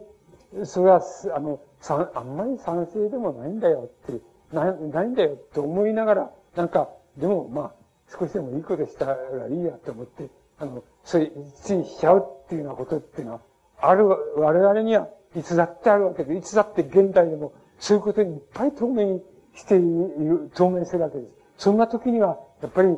あの、親鸞っていうのは、あの、大変見事な、あの、言い方を、スパリとした見事な言い方を、やっぱりしているっていうふうに、僕は思います。あの、僕、そういうことで、あの、こう、ものすごく後悔したこと、してる、したことがあってあるわけです。それは戦争中のことなんですけど、戦争中はまあ、えっ、ー、と、まあ僕は10代の終わりから20代の初めの頃ですけども、あの、やっぱり戦争ですから戦争に勝たなくちゃいけないっていう、で、戦争に勝つにはどうしなくちゃいけないっていう、えいいことしなくちゃいけないとか、兵隊っていいことしなきゃいけないとかって、いろいろ、もうそういうことは、いいことするっていうことは、たくさん、あの、やるべきことはたくさん、こう、目の前にあるっていうような状態で、状態があるわけです。して、まあ、そういう時、ある時、その、まあ、えー、学、学生でしたけども、学校のそのリーダーみたいな人が、その、なんか、昼、昼の休みに、その、お弁当食べて、お弁当食べたら1時間の昼休みなんだけど、お弁当食べて、まあ、まだ時間がどうせ余るんだから、余った、余ったお弁当を食べた余った時間は、その、うん、近所、近所にある、その、僕は米沢市ってところにいましたけども、あの、上杉忍者ってのがあるわけですけど、上杉忍者に、その、うん、戦勝祈願に行くことにしようじゃないかっていうふうに、あの、学生のリーダーが、まあ、提案するわけですよ。そうすると、あの、そうすると、いや、それ、それ悪いことじゃない、ないわけです。つまり、あの、えっ、ー、と、神社に戦士、お昼休みの空いた時間を利用して、あの、お昼休みにその、えー、戦勝祈願に行くっていうのは悪いことじゃないわけです。だから、反対する言われはちっともないわけです。つまり、言われはないわけ。もちろん、戦争に反対だっていう人、いう、確固たる理念がある人は反対する人でしょうけど、そういう理念なんか全然なくて、戦争に勝たなくちゃいけないなんて思って、一生懸命あれしてるっていう状態で、それで、それで戦勝祈願に行こうじゃないかっていうふうに提案されると、あの、うん、悪いことはないよなと思うんだけど、なんとなく浮かない感じなんですよね。つまり、あの、うんと思って浮かない感じなの。そうするとその浮かない感じっていうのをどうやって解消するかっていうことになるわけ。で、僕なんかが解消、解消、それを解消したのは、どういう言い方かって言いますとね、あの、いや、それは悪い、その、いや、それは確かにいいこと、いいことだから賛成なんだけど、あの、もっとなんか、もっとやるべき大切なことっていうのはあるんじゃないかっていうふうな言い方で、あの、意義を唱えるわけです。意義を唱えるわけです。でも、そんな意義はもちろん書き消されてしまいます。つまり、あの、何を言ってんだっていう、要するに文句言わずに、あの、戦勝期行けばいいんじゃないかって悪いことじゃないんだからって言うんで、もうそういう声が書き消されてしまう。そうすると、自分の心の中では、うん、どうも面白くないわけです。面白くない、ないんだけど、確かに悪いってことはないもんなっていうことで、あの、いやいやながらって言いましょうか。心の中ではいやいやながら、あの、みんなのとくっついて、やっぱり戦勝祈願に行って、行った、行くわけですね。つまり、僕は戦中派ってやつだから、あの、そういうふうにして、あの、やっぱり戦争を肯定し、戦争に協力してね、それで、あの、そういうふうに、あの、戦争を勝たなきゃいけないっていうふうに思ってきたんです。それで僕はつくづく考えたわけです。つまり、その時、戦争、戦争終わってって言いましょうか。敗戦後、やっぱつくづく考えて、あの、ああいう時に、あの、やっぱ心の中で少しでも、いやっていうか、つまり、こう、あの、悪いことじゃないんだけど、この言われたことは悪いことじゃないんだけど、何かやっぱりやるのに浮かない感じだなっていうようなことがあったら、あの、必ず、それはもう言うべきであるって、つまり、浮かないっていう、浮かない感じがするってことを、あの、言うべきであるっていう、そう、それ言うべきであったっていうのが、やっぱり、その戦争終わった時の反省した一番のことなんです。それでそれは、そのことは僕は戦後自分の考え方をこう作り上げていくときに一番、あの、僕に一番、あの、こう引っかかってきて、一番こう僕は守ろうと思って、それだけ譲らんよって言うんで守ろうと思ってやってきたことなんです。ですから、そう、必ずしもできたとは言わないですけど、僕はできるだけ、あの、その時々に起こってくる問題に対して、あの、俺は、ここれは悪いこと言われてないけども、確かに、しかし、あの、まあ、今だってあるでしょう。つまり、緑を守るとか、なんかいっぱいあるでしょう。あの、いいことばっかり言う奴がいっぱいいるでしょう。で、それに対し、やっぱり浮かない感じがするときには、浮かないぞ、それはっていうふうに、あの、言うべきであると思って、僕はずっと言う、そういうことに対して言ってきました。つまり、あここは浮かないんだよって、おめえいいこと言ってるようなふうに見えるけども、あの、思えるけども、しかしここは浮かねえとこだよっていうことを僕は言って、憎まれましたけど、憎まれてきましたけども、そういうこと言ってきました。しかしそれは僕の、やっぱり戦争の時の、あの、こう、なんて言いますか、体験なんです。で、これはやっぱり、親鸞っていう人は、なぜ、あの、なぜ現代でも生きてるかって言ったら、あの、そういうことに対して実にきっぱりとね、言ってるんですよね。皆さんだって、あの、思う、きっと悩む時がある、きっと終わりになったと思うんですけど、つまり念仏唱えてれば、親鸞は本当を言って念仏唱えば、唱えてれば、いいことなんか何もしなくていいんだって、あるいは逆な言い方で、いいことしたら、あ、もういいことしたらもうあの浄土へがいけないのっていうふうな言い方をしているわけです。で、念仏だよって言ってるわけです。だから皆さんは念仏唱えてるだけで、お前何もしなくてしないのかとか、お前いいことしたって知らんぷりしてるのかって、こう人から、こう、なんて言いますか、脅迫されたら、やっぱりなんとなく変な感じになるでしょう。しかし、親鸞は、そんな感じになる必要ないよって言ってる、きっぱりと言ってるわけです。つまり、それはものすごく重要なことなんですね。あの、僕に出せれば。あの、特に日本の社会では重要なことです。つまり、あの、なんとなく良さそうなことには、なんとなくしたがっちゃうっていうふうになるわけなんです。だけど、心の中ではやっぱり、本当は浮かんない感じだな、これは。って、つまり、本当に、本当はちょっとこれは、あの、心から俺はやってるわけじゃねえんだよな、っていうふうなことを思いながら、でも、なんとなく良さそうなことで、なんとなくやっちゃうってことあるでしょう。つまり、そういうことに対して、親鸞は事前にきっぱりと、あの、善悪っていうことを、それから、あの、なんて言いますか、あの、つまり、凡夫、凡夫の、その、つまり、えー、こう、なんて言いますか、だらしなさって言いますか、だらしなっていうのは誰にでもあるんだよっていう、それだって、あの、あり得るんだよ、人間にはっていうようなことについても、実に見事にも全部、あの、言っちゃってますから、あの、もし、親鸞の浄土真宗の思想、あの、信仰、これは信仰じゃなくて、あの、考え方だよって、思想なんだよっていうふうな言い方をすれば、多分、浄土真宗っていうのは、あの、全部、現代でも全部を追うことができると思います。全部の人を追うことができる。全部の人の、あの、善悪及び、あの、どれがいいのか、どれが悪いのか、あれ、どれが真理であり、どれが真理じゃないのか。えどれがやるべきことであり、どれがやるべきことじゃないのか、っていうことに対して実に見事な回答っていうのは、今でもその、与えている、与えることができるもんだっていうふうに思います。だから、今でも多分、新宗の信者っていうのだけじゃなくて、あの、あの、すべての人にやっぱり通ずる、あの、通じ方っていうのは、あの、親鸞の18眼に対する理解の仕方は、飛び号によっては、あの、そういうふうに取れる、誰にでも取れる、不信の人間にも取れるっていうふうに、あの、僕はできてるっていうふうに思います。それが、あの、親鸞の思想が、現代にでも、あの、生きてるところの一番根本な問題だっていうふうに思います。で、僕はやっぱり、そういうことと、それから先ほど言いました、これはちょっと、これ怖いなって、怖いこと言うなって、この人はやっぱり、あの、宗教家だなって言いましょうか。あの、怖いなっていう言い方っていうのを、あの、しているんですけど、その二つの言い方で、多分親鸞は、あの、人間の心がその、なんて言いますか、あの、手探りで行けるその場所っていうのは、あの、上の方も下の方も、あの、善の方も悪の方も、全部なんか、こう、僕はあの、親鸞が触れ切ってるっていうふうに、僕には思います。あの、僕が思ってる、あの、親鸞はあの、そういうところで一番あの、よく現れてるっていうふうに、僕自身があの、考えてきました。あの、これが、あの、ううまく伝えられたかどうかわかんないんですけど、あの、お伝えできたらもう、あの、僕の今日の話は、あの、いいんだっていうふうに、あの、考えております。ご動画らせていただきます。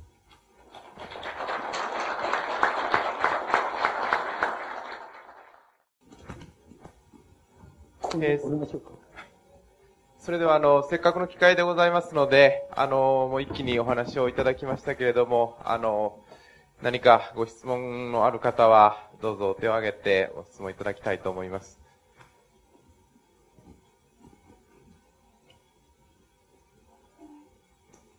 では、当中の方から。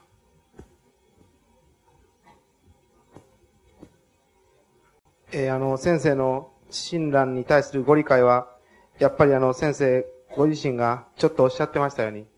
あの、相当こう理科系的であると思います。あの、僕自身もあの、うん、ずっと文化系でありますけど、あの、理科系に対する憧れ、ま、人間って誰でも理科系と文化系と両方あると思うんですけど、えー、学生運動の頃とかですね、あのー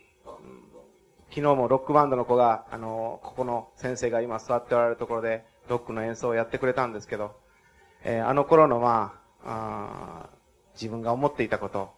で、それからまた時代が下って、えー、その、理科系に対する憧れから、あ科学哲学といいますか、ああいう人間のその、あのー、考え方の論理構造といいますか、そういうこと自身にまあ興味があって、えー、そしてまあその後また、あのー、いろんな、理由でお寺に戻ってきて、そして、えー、仏教や親鸞についてまた勉強するようになって、そして私自身、あの、今日ここに座ってるわけなんですけれども、先生はその、うん、まずあの、お伺いしたいことは、あの頃あの学生運動の頃ですね、あの、先生自身、まあ、いろいろな、の、著作も書いておられますし、いろいろな立場から発言もされたと思うんですけれども、えー、まあ、いわゆるその、あの当時1970年の初め頃、70年代の初め頃、あのエンチェンスベルガーというドイツの哲学者が、思想家がいまして、で、確か、うん、始まりに忠実であれ、始まりは未だ始まり尽くしてはいないのだというような意味のことを言ってましたけど、あの時には我々が考えてたその一つの始まりというもの、何かこう、1970年代の頃に何かこう、日本の社会に新しい思想的なその芽が出て、そして、えー、それが何かをこう、始めることができるような、あの、力を持ったものだっていうように、えー、一時、まあ僕ら考えてたことがあるわけですけれども、それがあの、先生はあの、共同幻想という言葉を使っておられますけど、えー、本当に共同幻想、まあ、引きな、あの、世俗的な意味での共同幻想だったのか、ああ、ああいうものはもう今はもう、社会的な一つの要素として、えー、考えることはできないのか、えー、どうかということ。それから、まあ、その、立ちの悪いことに、ああいう共同幻想的なものは、僕らは、僕らのジェネレーションだけのものであって、他のジェネレーションの人たちとは共有できないんだというような、あの、思い込みがあって、それもまずいなと、私自身思って、それもあの、今先生のお話を聞いている時でも、あるいはその、仏様に向かって、えー、本当の人のおお仏壇の前で、あるいは、あお寺の中でお念仏をしている時でも、いつもそういうあの、他のジェネレーションとのギャップっていうことは感じるんですけど、そういう問題。それからあの、うん、そういう、共同幻想的なもの、あの時何かを始められた、ああるいはそれが今でも何かこう、どこかに脈々として続いているんだったら、それがその親鸞の思想なり、浄土真宗の思想なりと、あの、関係があるのかないのか。もし関係があるとすれば、どういうところで関係があって、結びついて、あの、僕らのその血となり肉となった、あの思想的な、その手足の動かし方に、えなるのかっていう。その、これはあの、三つの質問じゃなくて一つの質問でございますけど、えそういうことをあの、少し先生に、えー、こう、えー、お答えいただけたらと思います。あの、今、おっしゃられた70、年代っていう、80年代か今90年代、93年になるわけですけども、あの、何が違ったか、何が違ったかって言いますと、まあ、外から見れば、あの、非常に、これはもう歴史的な事件だと思いますけれども、あの、ロシアをはじめ、その東の社会主義国の、その社会主義者、つまり社会主義者って理想の社会を追い求めたっていう主観を持ってる人たちだと思いますけども、そういう人たちの、あの、政府っていうのがその瓦解して、つまり崩壊してしましまったっていうこと。だから、それは、えっ、ー、と、なんて言いますか、あの、えー、考え方は良かったんだけども、あの、やり方がまずかったんだっていうことでは、ちょっと済まされないよっていう、あの、もう少し考え方自体が、あの、心理、あの、心理に対してどう、どういうふうにダメだったのか、いはどういうふうに、あの、考えれば本当に良かったのかっていうことを改めても根本的に問い直さなきゃいけないんだっていうふうに、あの、なってるのかっていうふうに考えますと、僕はやっぱり根本的に問い直さなきゃならない議題っていうふうになったっていうことが一つ大きな変わりようだと思え思えるんです。それでこれは20年来の変わりようだっていうだけじゃなくて、多分、あの、20世紀の全部にとってその、やっぱり非常に重要な、あの、大事件であるし、また大きな変わり目だったであるし、今もまたその変わり目を変わりつつあるっていうところに、あの、なって、差し掛かってなってるんだっていうふうに思われます。で、僕らがやっぱり、あの、考え方として、その、えっ、ー、と、はあの、反省したり、あの、ダメだったりっていうようなことで、あの、通っていることは、つまり、このようなことは、愚かなことで、あの、何でも、自分は一生懸命て何度も繰り返したなとは思いますけれども、一番いい考え方っていうのは、あの、えっ、ー、と、そういうロシアをはじめ、そういう東欧の社会主義国をはじめ、あの、アジアの社会主義国も、まあ、あの、同じようにこれからそうでしょうけれども、あの、要するに、僕の言い方をしますと、あの、第、第、第二の要するに、あの、敗戦っていうこと、つまり、あの、戦争に負けたっていう、それは平和な戦争って言っても、平和な戦争ってもいいですし、ああるいはその、まあ、親鸞が言う、その、実法の修情なんですけども、一般、つまり大衆ってことでもいい、あれは民衆ってことでもいいんですけど、民衆を助けようっていうことにおいて、ことの理念において、その、あの、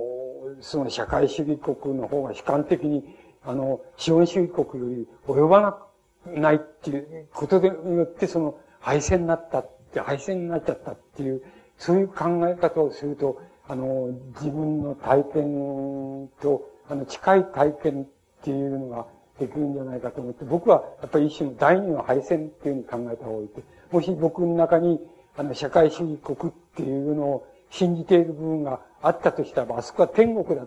あの、天国なんだっていうようなことを多少でも信じてるた時とか信じていることがあったとしたら、その部分の自分っていうのは敗戦の体験を今してんだ。これはやっぱり根底的に考えなさなきゃいけないっていうことに透明にしてるっていうふうに、僕はそういう理解の仕方を、あの、現在持っています。それで、じゃあ、な、何が、あの、何が問題ななんだってことはありますけど、なりますけど、まあ、一口に僕、自分のあれ知ってることの眼目って言いますか、中心って言いますか、それを言っちゃいますと、言ってしまいますと、何かっていうと、あの、なんて言いますか、あの、こう思います。つまり、あの、えっと、社会、社会史的なその考え方から見ると、こういうふうに世界はこういうふうに見えるっていう見え方があるとします。からまた、えっと、カトリック、ヨーロッパカトリック的な見方がすれば、バチカン的な見方がすれば、あの、世界はこういうふうに見えるっていう見方があるとします。それかもちろん、日本で言えば、あの、ちょうど、えー、西欧におけるカトリックと同じように、あの、一番大きな、あの、宗教である浄土真宗が、浄土真宗から見れば、世界はこういうふうに見える、見える、あるいは、民衆っていうのはこういう見えるって見え方があると思います。で、僕が、なんか考えるこ、考えることは何、考えてることって何かって言ったらば、あの、つまり、こう、浄土真宗の見方からしたらば、あの、社会主義のやってたことあるいは見えてた見え方っていうのは、ここはダメなんだよとか、こういうに違ってるんだよっていうなる、なり、また、社会主義の見方からすると、あの、浄土真宗っていう宗教は、こういうふうに見えるからダメなんだよっていう見え方があって、あんまりローマカトリックから見れば、あの、浄土真宗っていうのはこういう風だからダメなんだ。えー、っていう、あの、それ、固有の見え方が、そう、それぞれの宗教によって、あの、それぞれ民衆の見え方、あるいは、えー、こう、信仰の見え方っていうのが違って、違っているわけですけれども、あの、僕、なんとなくその、そんなにたくさんのことを考えたわけじゃないですけど、自分は、あの、社会主義の理念とか、あの、理念とか、あの、戦争中の自分の理念みたいのから考えて、やっぱり、あの、自分の理念っていうのが何がダメだったかっていうことを一番考えてって、あの、戦後もそうですけど、なんて言いますか、あの、党、党派って言いますか、宗教的に言えば宗派ですけども、あの、宗派の理念っていうのは、宗派の見方によって、あの、見え方が違っちゃうっていう、あの、見え方っていうのは、あの、ダメなん、結局はダメなんじゃないかなっていうのが、僕がその大、第二の敗戦みたいのを、の、あの、を、あの、現在、痛感して、それで感じていることっていうのはそういうことなわけです。つまり、宗派あるいは党派の見え方、つまり、俺の方から見ればこう見えるから、こう、こうでなくちゃ嘘だよって言って、あいあいつは間違ってるよ。とか、こう、向こうから見れば逆にこっちがそういう間違ってるっていうのは、つまり宗派のいかによって見え方が違ってしまう、そういう、あの、こう、なんて言いますか、あの、見え方って理想っていう、あるいは真理の見え方でもいいんですけど、見え方とか民衆の見え方っていうのは、ダメなん、結局はダメなんじゃないかなっていうふうに、あの、本当は考えるわけです。それで、だから、あの、どっから、誰がどう見たって言って、まあ、どの宗派の人たちが、あるいはどういう信仰を持っている人たちが、どういうふうに、あるいはどういう思想を持っている人たちが、どういうふうに見えたって、やっぱり民衆っていうのは同じ、こういうふうに見えるよって、同じように見えるよっていう見え方があり、また、真理、あるいは、あの、宗教で言えば神とか仏ですけども、それの見え方っていうのは、こういうんだ、同じように見えるよっていう、あの、そういう同じように見えるっていう見え方で見える場所っていうのが、あの、どっかにあるんじゃないのかなっていうことを考えるわけです。つまり、なんて、そういう、そういう場所っていうのは何なのかっていうことを、あれはどこなんだっていう例え話でもいい、例えでもいいんですけど、どこ、どこなんだって、その場所がどこなんだで、そのところって、時っていうのはどこなんだで、あの、いつなんだって、そういうことを、そういう場所っていうのは、あの、自分なりに見つけたいっていうのが僕、なんか今の非常に中心的な考えのあるところなわけです。ずっと、あの、診断が、あの、要するに、え、症状っていうふうに言ってることっていうのは、ものすごく、なんし、なんていうか、そういうふうに考える場合に、こう、示唆に富むような気がするんです。つまり、なんか、どっかから見ると、みあの、なんか、それぞれ信仰が違ったり、あるいは、思想が違ったりしたって、こっから見れば同じように人間っていうのは見えるよとか、同じように、あの、真理とか信仰とかっていうのは見えるよっていう見え方をする場所がどっかにあるんじゃないのかなって、つまり、それを見つけない、見つけるっていうのが、あの、課題なんじゃないかなっていう、今の課題なんじゃないかなって、それ場所はどこ、ど、あの、いつ、どういうふうに見つかるのかっていう、そのいつっていうことを問うっていうことも、あの、も、その、課題なんじゃないかなっていうふうに、大げさに言えば、あの、そういうふうに考えています。で、例えば、もっと具体的に言いますと、そう、日本、今、えっと、え、あの、データ、データって言いますか、数字だけ取りますとね、あの、数字だけ取りましてね、取りますとね、日本って日本の社会っていうのを見見ますね。そうすると、あの、日本の社会を、まあ、えその一般的にそうされてますか、そういうやり方しますと、日本の社会でその、所得、つまり、え給料とか、なんかそういう分ですか、所得をなんか5段階に分けるとします。そう日本の社会っていうのは、一番5段階の一番所得が少ない人と一番所得が多い人の格差っていうのが、大体、えっ、ー、と、僕計算すると、4対1から、えー、4対、えー、6とか7とかね。そのくらいの格差です。で、この格差は、あの、皆さんは意外に思われるかもしれないけど、あの、世界で一番、あの、格差の少ないところなんですよ、日本っていうのは。今、そういう状態なんです。つまり、日本って意外としろってのは意外と思いま、思われませんか？僕は、もうそれ、あの、自分が、こう、あれしてみて、調べて、あれしてみて、それで意外と思いました。やっぱり、一応その、社会主義国みたいなって天国だとは思ってなかったですけども、つまり相当批判的ではありましたけど、割に信じてくるところがあったから、ああいうところが貧富の格差一番少ないなんだろうな、なってんだろうなと思ったら、そんなことはなくて、あの、ちゃんと調べてみたら、えっ、ー、と、えっ、ー、と、一体4点いくつぐらいでね、日本が一番少ないんです。その次がオランダです。それで、まあ、西欧諸国は大体うん、8, 8位か9位ぐらいです。社会主義国はもっと20何位とかそういうふうになってます。つまり、そういうふうに格差がいずれにせよ一番少ない、日本ってのは少ないんです、現在。それから、あの、もちろん新聞、これは新聞なんかによく出るから、ご存知でしょうけど、うん、えっと、お前は、え中、中流、自分を中流だと思ってるか、中流意識を持ってるかっていうふうなアンケートを取りますと、日本では9割一部の人が、去年のデータはそうですけど、9割一部の人が自分は中流だっていうふうに思っています。そうすると、なんか、えっ、ー、と、理想の社会は理想の社会で、そういう未来にあるでしょうけど、差し当たって現在の社会で言うと、日本っていうのはそんなに悪い国ではないってことがわかります。あの、人々の、えー、所得の格差は世界でまあ、とにかく一番少ないですし、それから、まあ大体中流だと思ってるのは、あの、9割一部おりますし、そんなに悪い社会じゃないっていうことになります。でも、僕が思うには、要するに、あのもし、9割一部、えー、の人が今度は、えっ、ー、と、今からまあ10年ぐらい、あ後になりなりまして、えー、10, 10年ぐらい経ちまして、9割9分の人が、日本人の9割9分の人が、私、自分は中流だと思ってると、あの、中流の生活をして中流のあれを持ってるっていうふうになったとします。そうしたらば、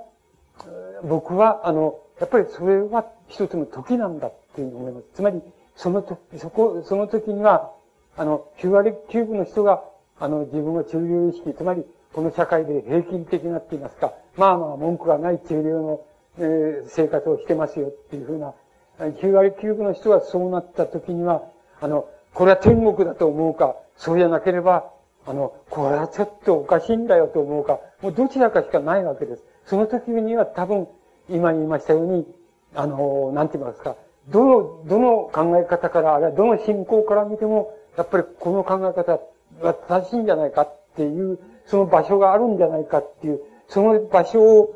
が、あの、その時までには見つかってないと、僕はダメなような気がするんです。え、あの、それが一番僕が今引っかかって考えてる中心のことになるんですね。あの、もちろん、そんなこと考えなくてもいいんですが、あの、9割9分って中流だ、中流ってことは、つまり、俺はもういいよって、もう、それ以上欲張らないよっていうことは9割1分言うってことですから、9割9分の人がもうそうなったら、もうこれはそれでいいよって、いい社会だよって言えば、それでもいいんですけどね。あの、決して悪くないです。いいと思います。あの、でも、それはおかしいよっていうに、もし、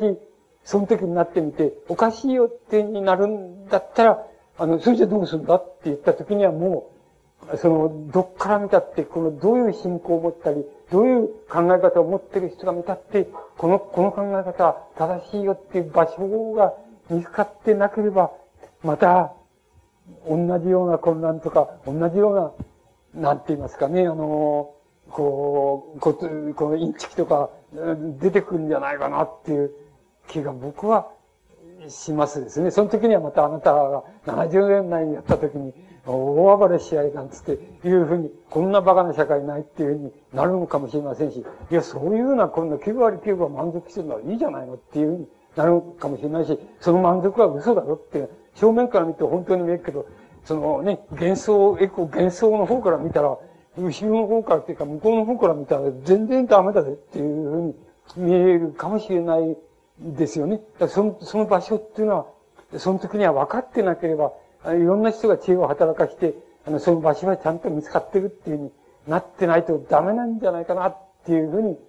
あの、考えて、あの、ま、なん、なんとか、少しぐらいはもう、あの、それに寄与し、できたらなって、その時のことに寄与できたらなっていうふうに、もう思ってるっていうのは、まあ、精、精一杯のところなわけです。その、そういうところ。ありがとうございました。えー、最後の話は非常に、あの、大事なお話であったように、あの、聞かせていただきました。えー、ちょうどあの、時間の方も、えー、ちょうど参りましたので、えー、本堂の方のお話は、あの、これで、えー、一旦終わらせていただきまして、もし、あの、個人的にまだ、あの、えー、ご質問があられる方は、あの、先生、もう少しあの、えー、向こうの書院の、えー、滝の間の方で、えー、ご休憩を取っていただきますので、えー、そちらの方にお運びいただきまして、お話を伺っていただければと思います。えー、こちらの方のお話はこれで、えー、終わらせていただきます。もう一度拍手を持って、あ、えー、すみません。お願いします。先生ありがとうございました。